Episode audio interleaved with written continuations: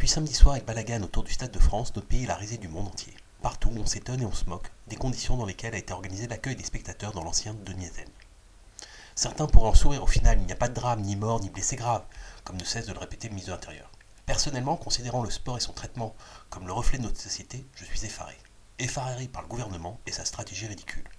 Dans un premier temps, le ministre de l'Intérieur faisant appel à du réflexe à trouver la solution. C'est la faute aux Anglais Ils seraient venus en masse sans billets ou avec de faux billets.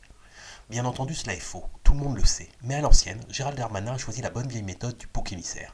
Parce que quiconque présent au Stade de France samedi soir ayant vu les images sait que cela est bidon, une autre excuse a été trouvée par le ministre de l'Intérieur. La France n'a pas eu assez de temps pour préparer l'événement. Paris ayant remplacé Saint-Pétersbourg suite à l'invasion de l'Ukraine par la Russie et la mise au banc des nations de cette dernière. LOL. Le gouvernement expliquait il y a encore une semaine que l'accueil de la finale de la Ligue des Champions se ferait sans difficulté et permettrait de rassembler tous les amoureux du ballon. Ils ont surtout attendu 36 minutes en Mondiovision pour que le match ne commence. En fait, et chacun qui travaille le sujet le sait, le gouvernement, et notamment son représentant le préfet de police l'allemand, s'est planté sur toute la ligne, une fois de plus, si je peux ajouter. Il a considéré le match du samedi comme une manifestation sur la voie publique qu'il convient de réprimander comme n'importe quelle manifestation est aujourd'hui encadrée par les forces de l'ordre, c'est-à-dire de façon violente.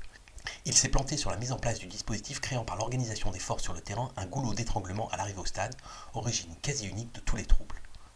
Plutôt que de le reconnaître comme dans n'importe quelle démocratie apaisée, il préfère jeter la faute sur les autres. Gérald Darmanin ayant choisi une ligne corporatiste, il défend bêtement le préfet alors que celui-ci devrait évidemment démissionner après l'opprobre que sa gestion a entraîné. Fort logiquement, comme chacun sait que ce qui a été raconté par l'État est faux, des petits malins en profitent pour lancer des théories conspirationnistes et faire peur en expliquant notamment que non, ce ne sont pas des Anglais mais des ordres de sauvages.